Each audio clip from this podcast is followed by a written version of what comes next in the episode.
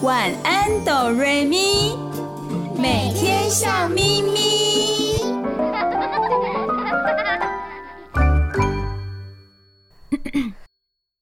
准备好了吗？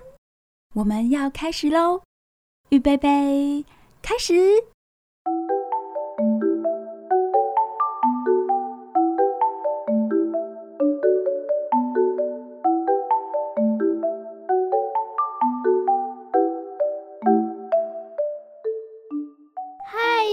的大朋友和小朋友，欢迎收听《晚安，哆瑞咪》。每个礼拜天晚上九点到十点播出。我是小光，我是小雪。你收听的电台是 FM 九九点五 New Radio 云端新广播电台。我是小雨，欢迎亲爱的大朋友、小朋友一起收听我们的节目。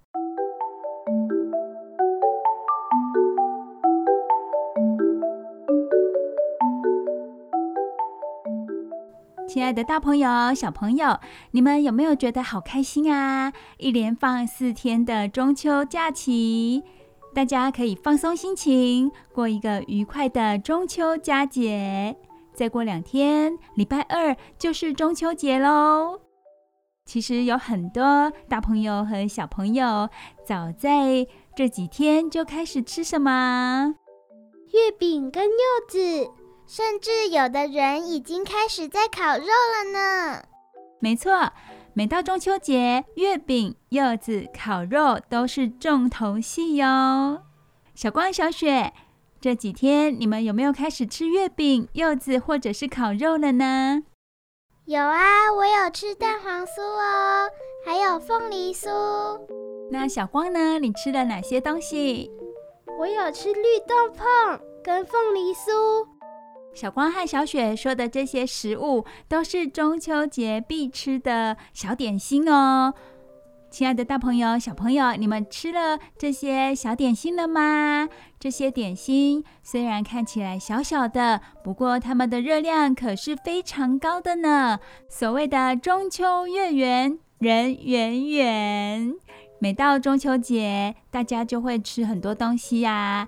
即使不吃月饼，也会吃个烤肉，所以大家有可能在中秋连假期间就增加了体重，人看起来圆圆的。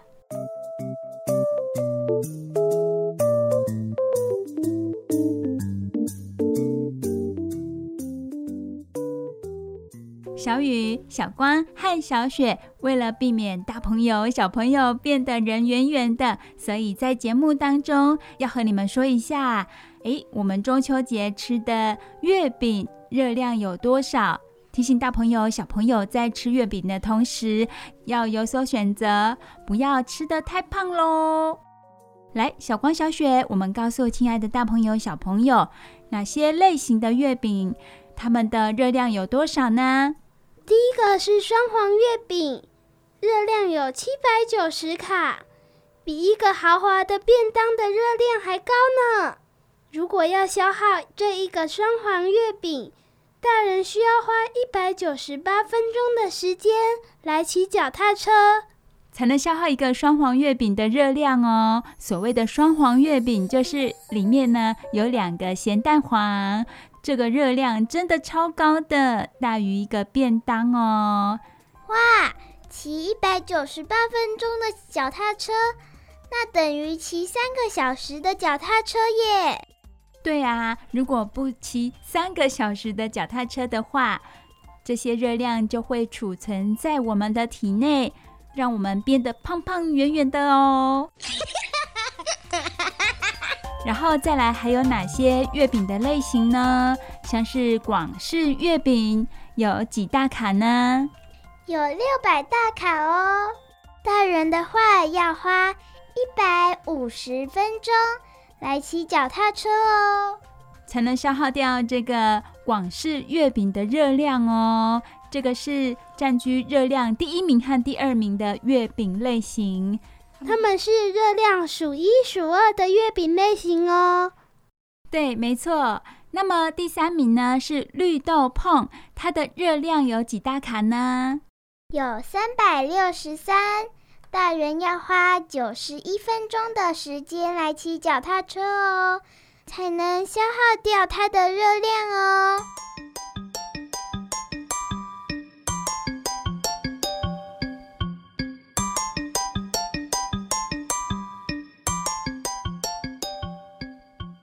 我们刚刚公布了热量第一名、第二名和第三名的月饼类型。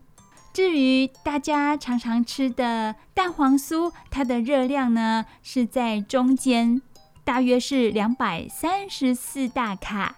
说起来热量也很高哦。然后呢，刚刚小光、小雪，你们其中有讲到凤梨酥，你们有吃凤梨酥对不对？凤梨酥的热量有多少呢？凤梨酥也有很多人喜欢吃哦。凤梨酥的热量是两百大卡，哇，小小一块凤梨酥，它的热量就高达两百大卡耶。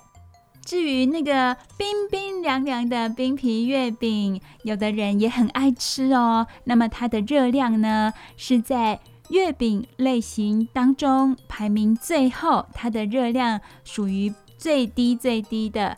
它的热量只有一百三十五大卡，冰皮月饼的热量是最低的哦，一百三十五大卡。所以，如果亲爱的大朋友、小朋友要来吃月饼的话，其实也可以考虑冰冰凉凉的冰皮月饼。但是啊，不要因为那个东西热量低，所以就吃很多哦，累积起来也是很可观的哦。谢谢小雪的提醒哦，没错，如果我们因为那个东西热量低，就吃了很多狂吃的话，累积起来的热量不少于第一名、第二名、第三名的月饼哦，这个要相当注意。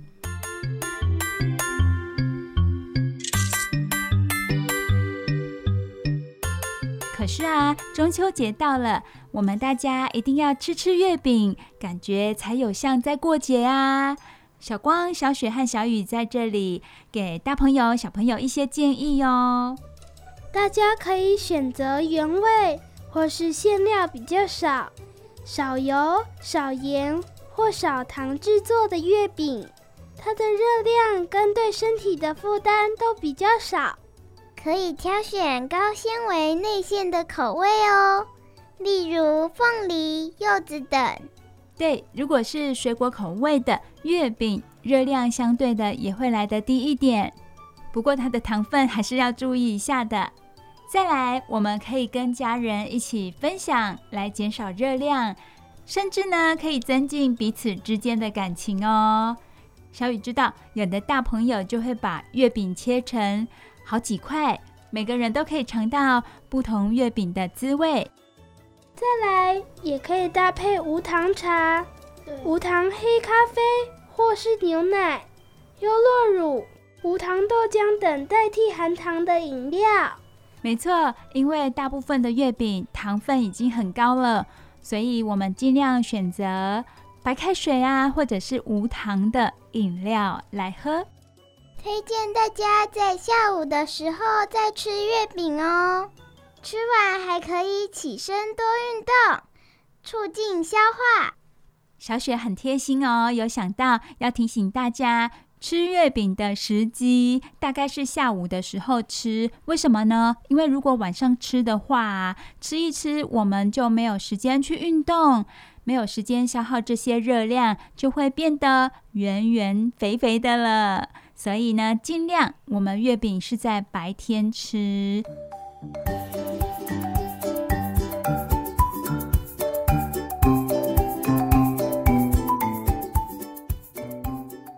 后，小雨跟大朋友、小朋友做一个强烈建议哦。如果我们担心不晓得这个月饼的热量到底有多少，其实我们可以看一下包装上的标示。现在标示都非常的清楚哦，有一些营养的成分呐、啊，还有热量几大卡，这样我们就可以知道自己吃了什么，吃了多少的热量，然后呢，提醒自己不要吃太多。中秋节除了吃月饼之外，重头戏就是烤肉喽。烤肉的时候，烤什么食材也是要非常注意的，因为有些食材的热量也是蛮高的。我知道小光很喜欢吃百叶豆腐，对吗？小光，你知道你喜欢吃的百叶豆腐热量有多少吗？知道啊，一条百叶豆腐是三百六十一大卡。为什么我们会先讲到百叶豆腐？哇，光是一条百叶豆腐，它的热量就高达三百六十一大卡，甚至比香肠一条香肠的热量还高。一条香肠的热量大约是一百四十二大卡，所以亲爱的大朋友、小朋友，我们千万不要想说它是豆腐，就以为热量很低哦。好，那么小雪，你喜欢在烤肉的时候吃什么东西呀？我喜欢虾虾。小雪喜欢吃虾子，对不对？对，好吃的虾虾。好吃的虾虾，它的热量是几大卡呢？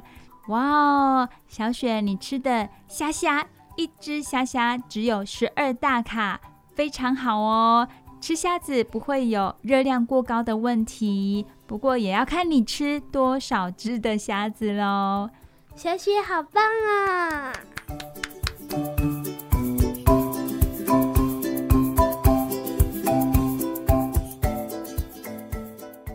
大家也喜欢烤肉类，像是猪里脊肉。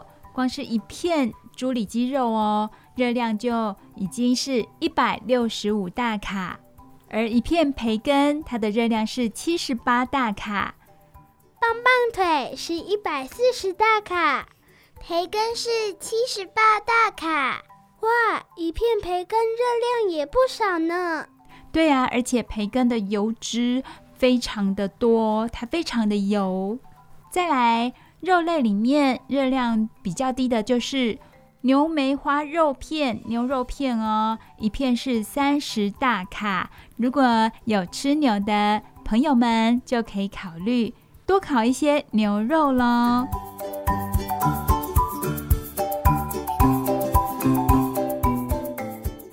可以烤的众多蔬菜类里面，热量高的要特别注意一下，就是玉米。一根玉米的热量是一百三十八大卡，是蔬菜类里面热量最高的。而四季豆很棒哦，一根四季豆只有两大卡，跟小蛤蟆一样。对，像我们会烤的蛤蟆，一颗蛤蟆的热量只有两大卡。这么低的热量就可以多吃一点喽。而且蔬菜对我们的身体也有很大的帮助啊，有很多的纤维。帮助消化，没错。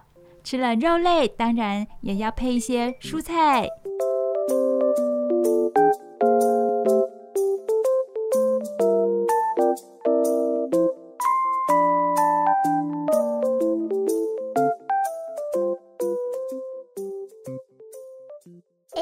想到了，我们刚刚说的烤肉食材都还没调味呢。如果加了烤肉酱，热量是不是就变高了呢？对，没错。如果我们刚刚说的那些烤肉食材呀，刷上烤肉酱，热量的确是增加了哦。如果我们在这些食材上刷一次的烤肉酱，大约会增加三到五大卡的热量。如果刷一匙的酱，就会多二十三大卡的热量哦。不止热量，钠含量也很高，就是很咸的意思。尤其是小朋友啊，小朋友摄取的钠含量不能太高，这方面大朋友要帮小朋友留意喽。中秋节我们会吃月饼、吃烤肉，那么因为我们现在还在防疫期间，还有一些规定要请大朋友和小朋友来遵守哦。这些规则。是即日起到九月二十六号。第一个就是禁止公司团体办理烤肉社交活动。第二点，禁止于户外各类公共场所及骑楼烤肉。如果是自家阳台、露台、顶楼等没有跟其他住户共用的空间，就不受限喽。没有跟其他住户共用的话，就可以烤肉。第三点，避免跨县市南北移动。第四点，外出时全程戴口罩，并配合十连制量体温，手部酒精消毒，食物尽量外带。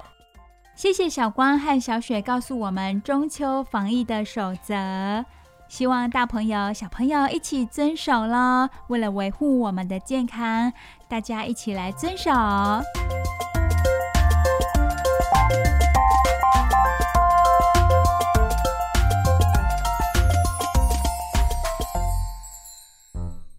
今天节目的开始，跟大家聊了许多。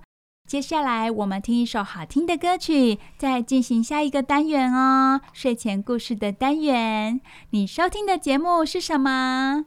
是晚安哆瑞咪，在每个礼拜天晚上九点到十点播出哦。这里是 FM 九九点五 New Radio 云端新广播电台。不要走开，我们马上回来哦。我不是肚子饿，我只是真的好想吃点东西。我知道要减肥，但我却无法抵挡我的食欲。在这个世界上，有太多太多好吃的。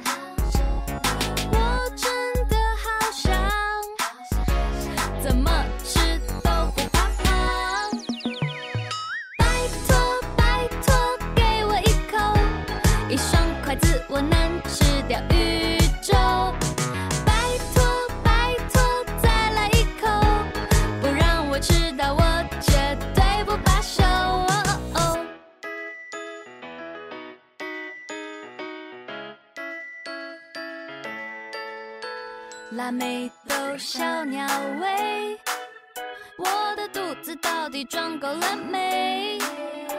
只要我一张嘴，我就可以吃全蛇丸。我谁？你说喜欢我认真吃东西的样子，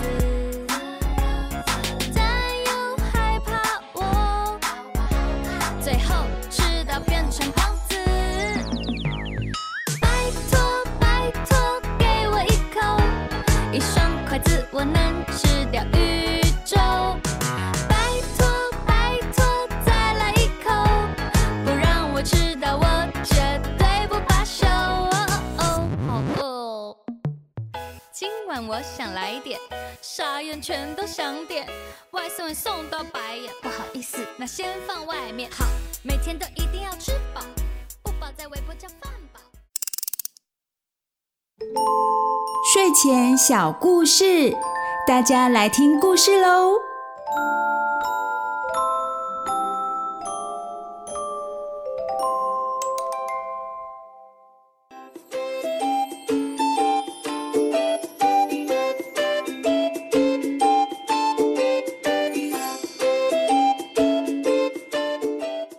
爱的，大朋友、小朋友，我是小雨。现在是我们晚安哆瑞咪睡前故事的时间，小雨要为你们说绘本故事喽。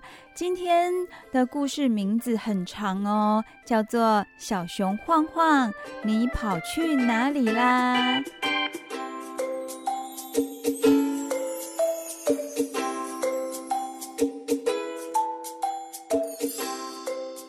首先，书本的封面，小雨看到的是一个穿着橘色 T 恤的男孩，他抱起一只小熊。看来那只小熊是一个玩偶。小男孩的背后还有一群小朋友，他们各自拿着一本书，看起来是要去上课。每个人都笑容满面，十分开心。小男孩手上抱着的小熊玩偶，应该名字就叫做晃晃吧，因为这是书名上很清楚的告诉我们的。好喽，现在我们要看小熊晃晃有什么样的冒险故事呢？他究竟跑去哪里？最后小男孩有找到他吗？大朋友、小朋友，我们故事开始喽！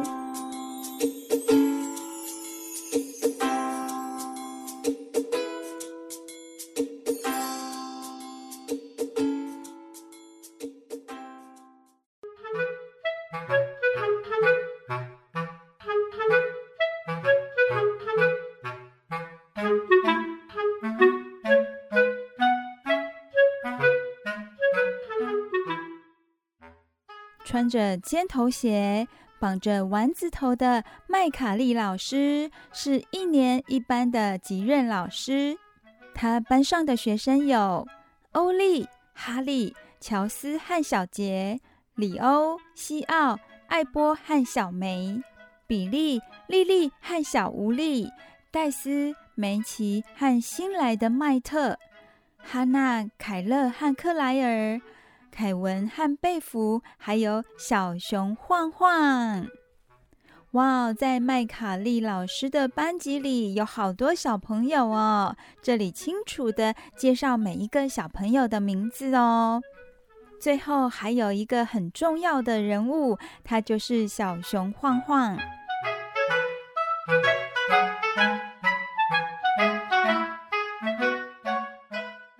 所有的小朋友都坐在老师的面前，老师正拿着一本书上课，小朋友们的眼神非常的专注，他们看起来对麦卡利老师的课感到很有兴趣。小熊晃晃在哪里呢？小熊晃晃是一只玩偶，它被放在一个高高的架子上。没错，小熊晃晃的家在教室里的架子上。不过，他很少一个人在家。为什么小熊很少一个人在家呢？他很少有机会是坐在架子上哦，因为班上每个男孩女孩都是他的好朋友。每个周末，大家会轮流带晃晃回家，周一再带他回班上，把周末做了哪些事和同学们分享。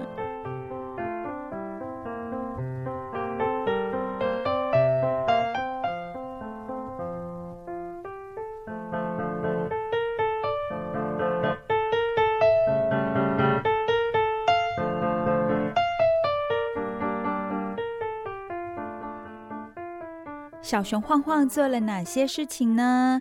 他有跟艾波一起搭过公车，也跟小梅一起骑过木马。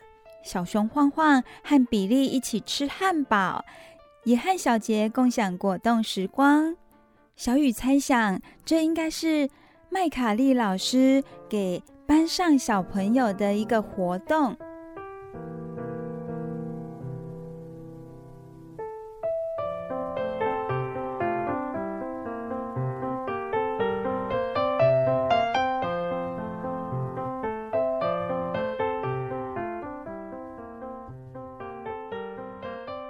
每个礼拜都有小朋友带小熊晃晃回家，这一个有趣的活动是麦卡利老师的妙点子。绘本的内页，小雨看到好多照片上都是小朋友和晃晃一起玩乐的情景。翻到下一页还有哦，小熊晃晃和小狐狸一起演海盗，跟着凯文扮国王。凯勒和克莱尔帮他荡秋千，荡得又远又高。欢欢和哈利倒立，和贝弗玩跳跳床，和梅奇、欧丽踢足球，和戴斯回家盖起秘密基地当城堡，也和莉莉一起懒懒地躺在床上。小熊晃晃真的好幸福哦！他有这么多的好朋友，每个礼拜都可以跟他一起玩。他是一只非常幸福的小熊玩偶。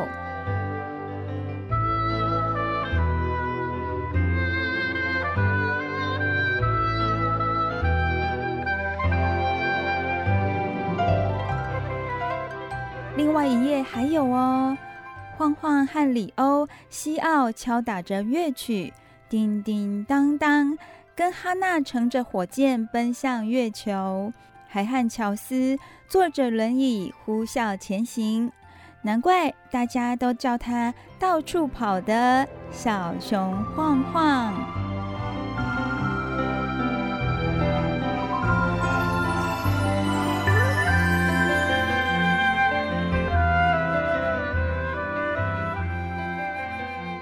这一天是下着雨的星期一，新来的男孩麦特踩着水洼上学去，在路上发现了一只猫咪。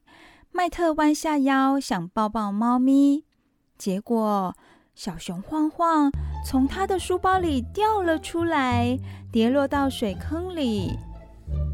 哦哦，怎么办？小熊晃晃应该要被麦特带回班上的，这下子他掉出来了，不晓得麦特有没有发现呢？就在街道的转角。司机皮特开着工程车在路面刷上黄色的油漆。哦，皮特他是一位开着工程车在路上刷油漆的工人。下着雨的天气，他依然在工作。为什么会提到皮特这位刷路面油漆的工人呢？我们翻到下一页之后，看到哇，小熊。掉到另外一个地方了。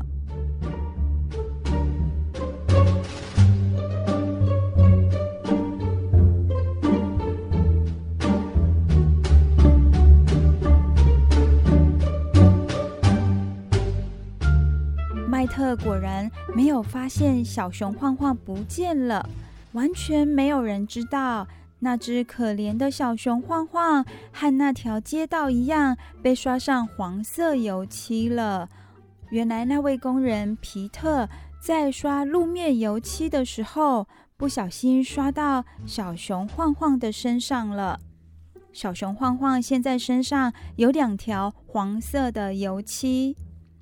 没有人知道可怜的小熊变成这副模样，也没有人看见一阵阵的雨水流成了小河，很快的把小熊晃晃冲进下水道里。麦特呢？他到了学校，坐在自己的位子上，打开书包，这才发现小熊晃晃不见了。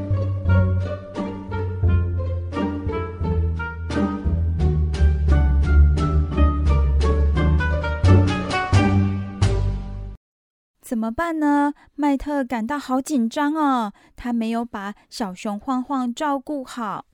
哇哦，下一页，小熊晃晃到了下水道之后，不断的沿着下水道流了出去。没有人看到，身上刷了油漆、全身脏兮兮、头昏眼花的小熊晃晃，被轰隆隆的水柱冲出下水道了。它流进大海里，海水哗啦啦，天气湿哒哒。吉姆、杰夫和乔纳森收起了渔网。哦，这三位是渔夫哦。海浪摇晃着渔船，空气中满是暴风雨的气息。没有人注意到，小熊晃晃就在渔网里，跟着一群鱼被捕获了。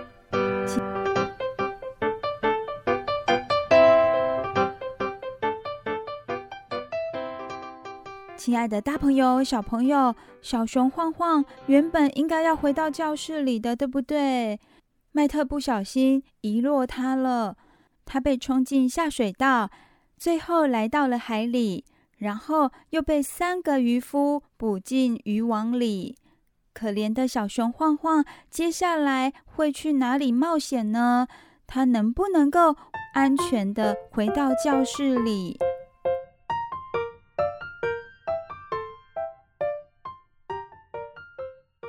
亲爱的，大朋友、小朋友，别紧张，小雨待会会继续为你们说小熊晃晃的故事哦。我们先休息一下，听好听的歌曲，再回来继续听故事。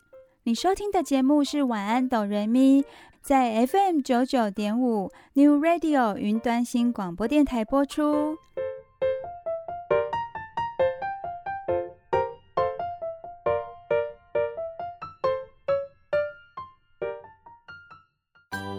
走开，我们马上回来哦。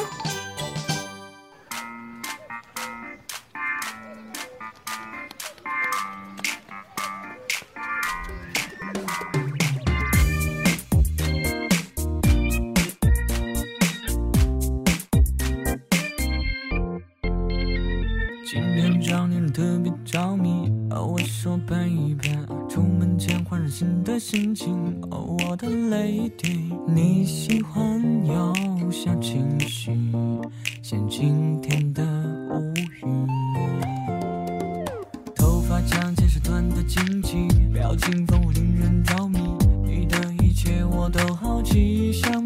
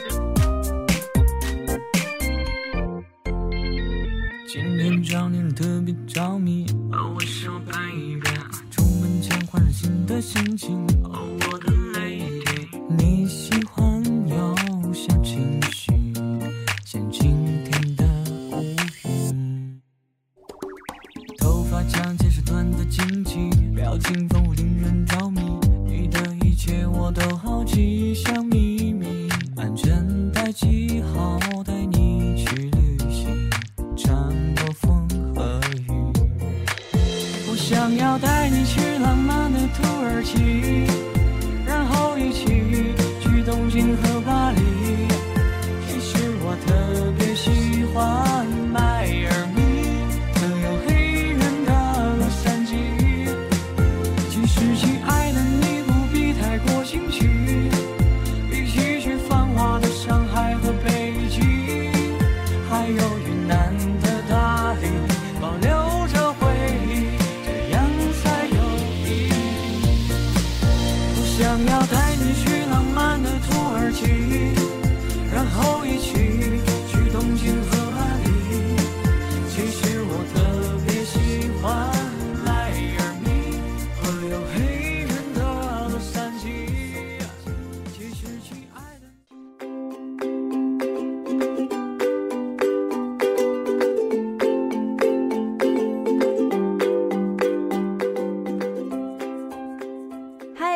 的大朋友、小朋友，欢迎回到晚安哆瑞咪睡前故事的单元。我是小雨，你收听的节目《晚安哆瑞咪》在 FM 九九点五 New Radio 云端新广播电台播出。小雨会说好听的故事给大朋友、小朋友听。今天的故事是有关于小熊晃晃的冒险故事哦。小熊晃晃是一个玩偶。麦卡利老师让他班上的小朋友一起照顾小熊晃晃。每个礼拜会有一位小朋友带小熊晃晃回家，跟小熊晃晃一起度过快乐的周末假日。礼拜一再带回班上，跟大家分享他跟小熊晃晃做了哪些有趣的事情。每个小朋友都跟小熊晃晃度过了许多美好的时光哦。这个礼拜换新同学麦特把小熊晃晃带回家。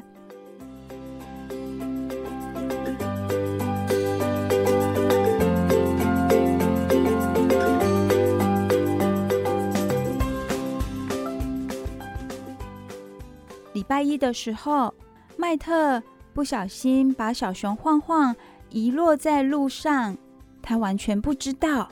小熊晃晃就这样被雨水冲进下水道，然后冲进海里，最后被三位渔夫捕获。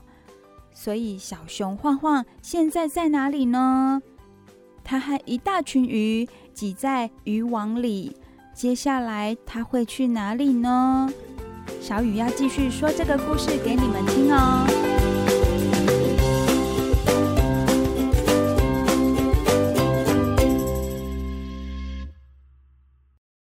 渔夫们捕获了一大群鱼之后，到了港口，船员胡赛因用起重机将船上的鱼高高吊起。比夏普老太太说：“给我两箱鱼。”然后他开心地把鱼推回鱼店里。当鱼店的老太太打开箱子，拿出鱼，她喃喃自语的说：“哎，真奇怪，鳕鱼里怎么有只缠满了海藻的小熊啊？”老太太并不需要这个玩偶小熊，她把脏兮兮的小熊晃晃扔出了鱼店，丢到了大垃圾箱里。然后被载上卡车往垃圾场前进。哦哦，小熊晃晃现在跟着一堆垃圾要到垃圾场去了。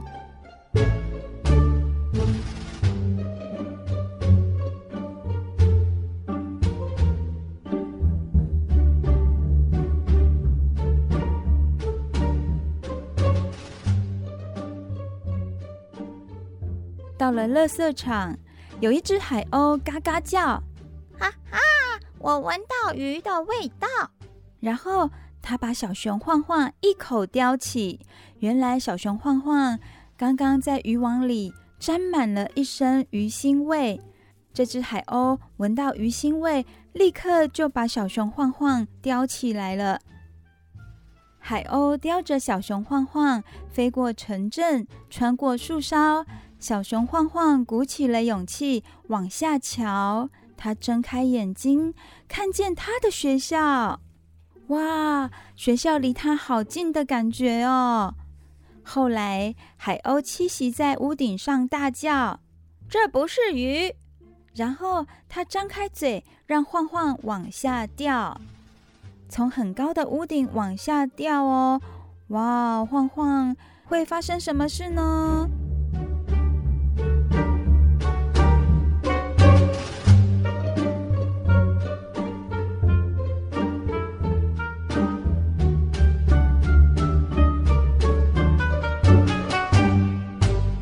从屋顶上掉到地上了。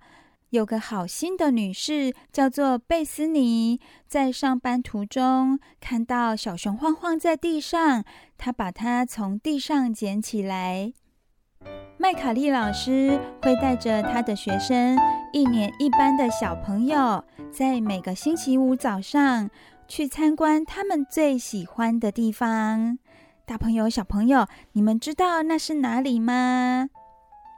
小雨现在在绘本的内页有看到，很神奇哦。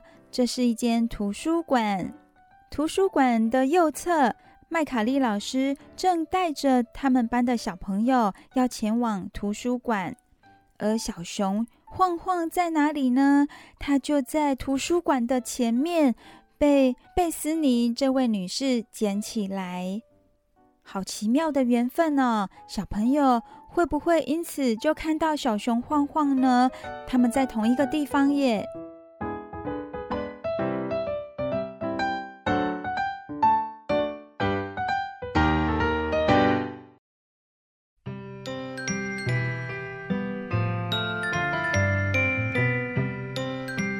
翻到下一页之后，小朋友已经进到图书馆里了。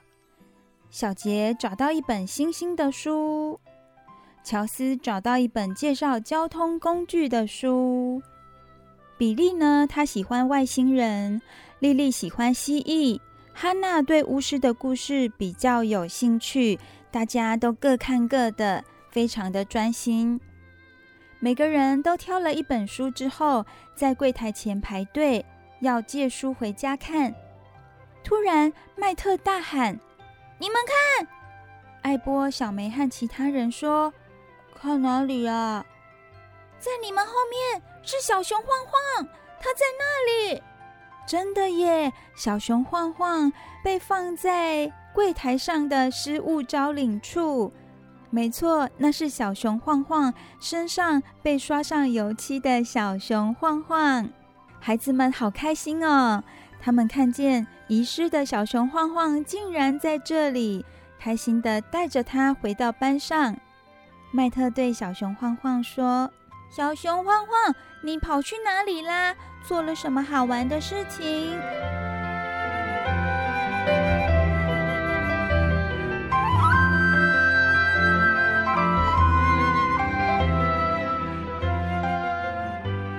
太棒了！小熊晃晃终于回家了。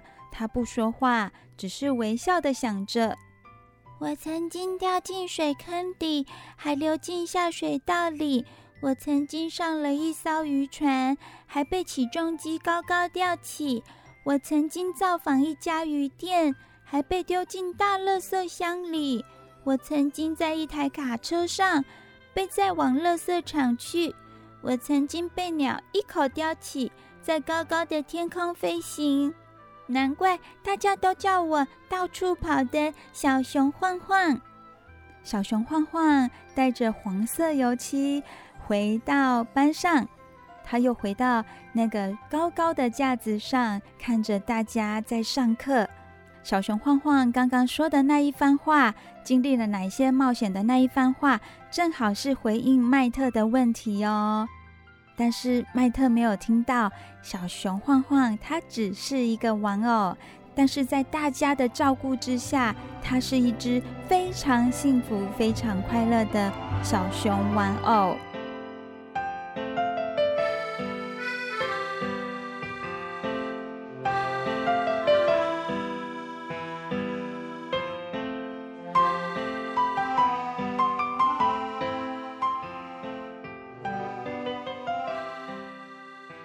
亲爱的大朋友、小朋友，小熊晃晃这个故事，小雨已经为你们说完喽。小熊晃晃真的很幸福，遇到这群对他细心照顾的小朋友。他也很幸运，经过了一趟惊险的冒险旅程之后，又重新回到他居住的地方，一年一班的教室，高高的架子上，又可以看到。正在上课的小朋友们开心的笑容，小雨觉得这样的游戏真的很棒诶，可以培养小朋友的爱心、耐心，还有什么呢？最重要的就是责任感，让小朋友们知道这个小熊晃晃在他们的手上就是属于他们的责任，他必须把小熊晃晃照顾好。所以小雨。真的觉得这个活动很棒哦！如果小朋友有兴趣的话，也可以跟你的好朋友们一起玩这样的游戏哦，一起照顾一个小玩偶。相信这个活动会为你们带来许多生活的乐趣。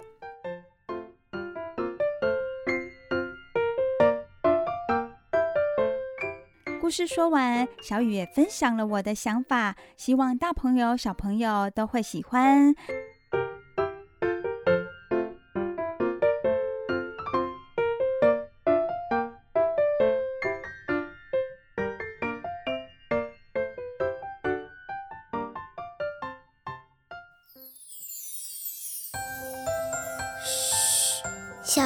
友的谈心时间。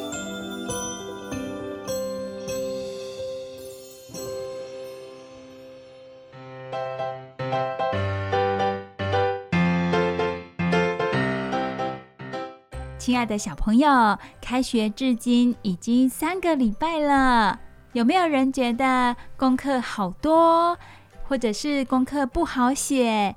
而大朋友每天晚上都在跟小朋友的作业奋战呢。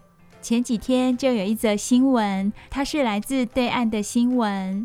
有一个爸爸，他在晚上辅导女儿写功课，可是教了好多遍，他的女儿总是不开窍，气得这个爸爸忍不住情绪激动，没想到他的下巴当场就脱臼了。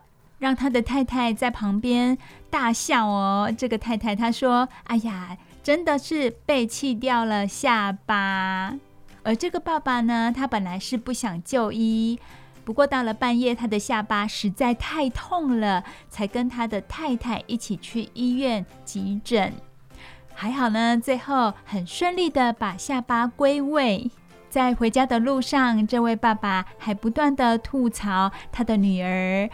因为他的女儿功课一直写不好，让他生气，下巴脱臼，而支付了一笔不少的医疗费用。其实有的小朋友也会面临到，哎呀，作业写不完；而大朋友呢，会面临到，我的小孩，哎，作业还没写完呢，可是睡觉的时间都到了，他们会不会睡眠不足呢？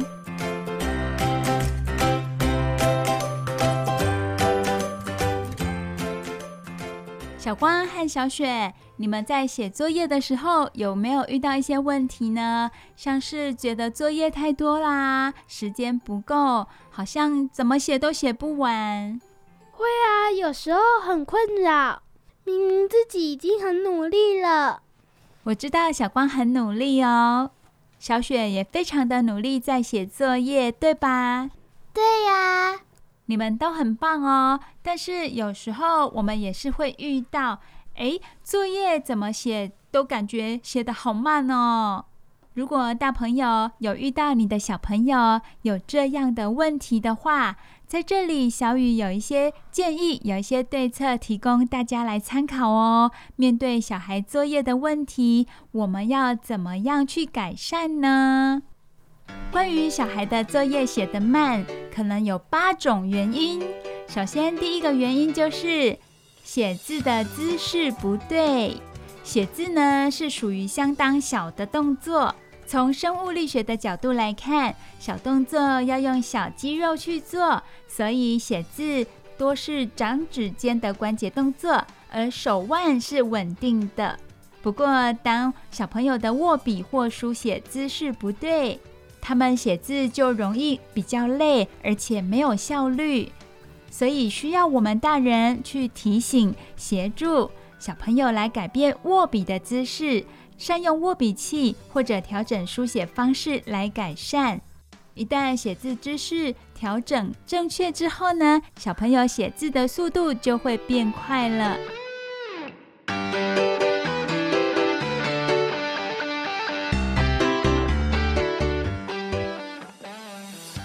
来，小朋友写作业比较慢的原因，二就是写作业都在玩别的东西。哎呀，明明桌上都收拾干净了，小朋友却连尺啊、橡皮擦都能玩呢。有的小朋友会用尺来玩发射台的游戏，就是用一个橡皮擦垫在尺底下，然后尺上面又放了一个橡皮擦。往没有橡皮擦的部分压一下，橡皮擦就会飞起来。听起来好好玩哦！不过写作业的时候玩这个游戏，一定会影响写作业的时间的。还有啊，很多小朋友都会用铅笔搓橡皮擦，一个洞一个洞的，觉得很疗愈。可是，在写作业的过程中，玩这个很不适合哦。这是小光和小雪观察到其他小朋友写习作时的状况，而这些小孩子呢，就很难持续专心在一件事情上了。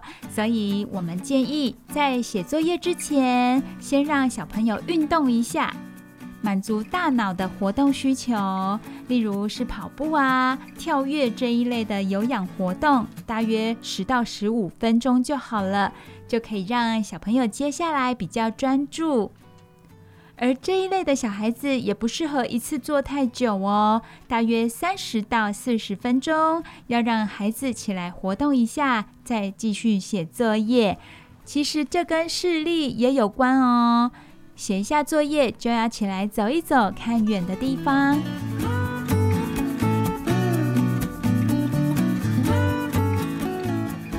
写作业写很久的第三个原因就是看好久却不知道怎么写。有的小朋友写一个字要重复看好几遍，或是题目要看好久才能开始动工。这可能是因为他的视知觉不好，或者大脑处理讯息的速度比较慢。这一类的孩子呢，写作业时要怎么办啊？可以善用不透明的尺或者白纸。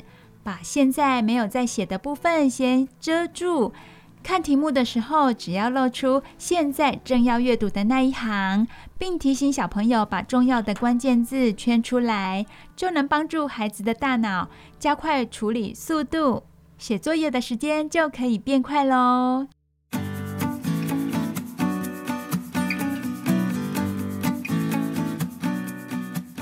再来第四点就是小朋友读过、写过都记不住。至于这一类的小朋友，会因为不知道怎么写、不会写而卡住、卡关了。他们需要增加阅读，并练习说出看过的故事，来提升对文字的理解能力，帮助他们的记忆。接下来，小朋友写作业写得很慢、写得很久的原因。第五个原因是坐姿歪七扭八。我看小光和小雪在偷笑哦。你们谁有这样啊？坐姿歪七扭八的，是小雪吗？哎呦，有时候腿就很酸嘛。对呀，有的小朋友觉得哎腿酸了，他就想要改变一下姿势。甚至有的小朋友啊，他的身体会一直扭来扭去啊，有的是趴着、托腮、翘脚、盘腿的动作都出现喽。这些都是因为他身体肌耐力不好的表现。小朋友没有办法维持好的坐姿，自然就没办法在时间内完成作业。那么怎么样改善呢？除了课桌椅的高度要注意。他的双脚要踩得到地板，很重要哦。除此之外，平时我们可以让小朋友投篮、游泳、做核心肌群的运动，都有助于躯干肌耐力的提升。刚刚我们讲的几个原因里面，都有讲到运动对小朋友的写作业有帮助。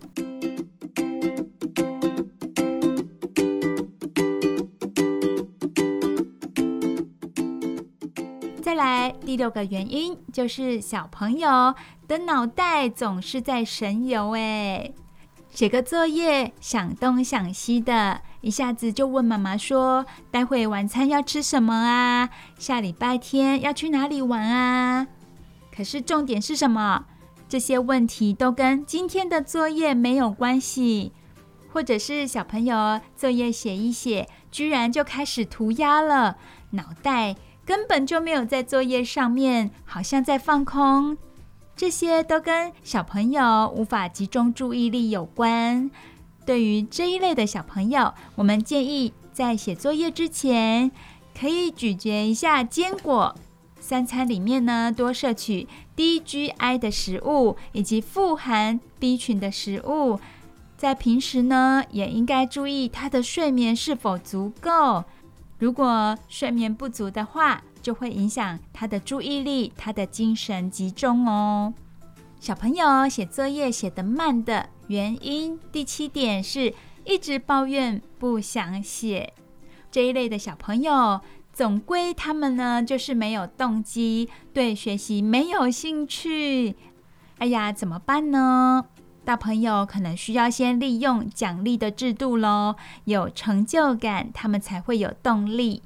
所以大朋友可以跟孩子定好规则，每一样作业需要花多少时间，品质如何，只要达标就可以集一点。收集几点之后，就会有一个小奖，然后呢，有一个大奖。这个奖励制度啊，往往只是一个过渡阶段啦。当小朋友找到成就感，有了学习的动机，自然就可以把这个奖励制度退去了。小朋友一旦养成习惯，就不一定要用奖励制度。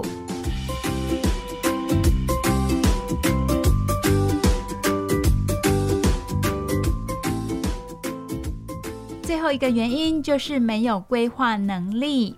如果你的小朋友是属于第八个没有规划能力的小朋友的话，他们很容易想到什么就去做什么，没有轻重缓急的观念，简单的作业在那边画蛇添足啦，而复杂的作业才在那边，哎呀，写不完。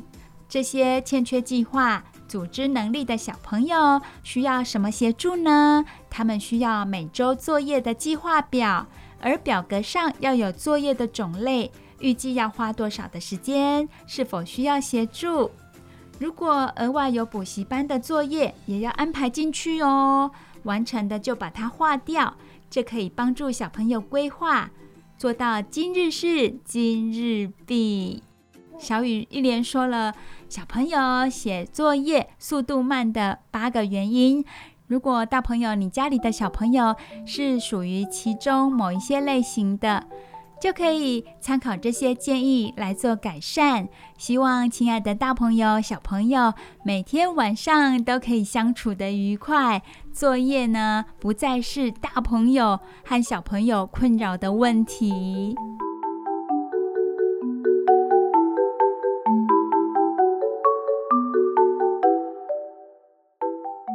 亲爱的大朋友、小朋友，时间过得很快，又来到我们节目的尾声了。我是小雨，你收听的节目是每个礼拜天晚上九点到十点播出的《晚安，哆瑞咪》。只要你收听今天的《晚安，哆瑞咪》，保证你接下来的礼拜一到礼拜六都会每天笑眯眯哦。非常感谢亲爱的大朋友和小朋友的收听，时间已经很晚喽，亲爱的大朋友和小朋友，大家晚安，拜拜。大家晚安，拜拜。大家晚安，拜拜。下礼拜日也要记得收听哦。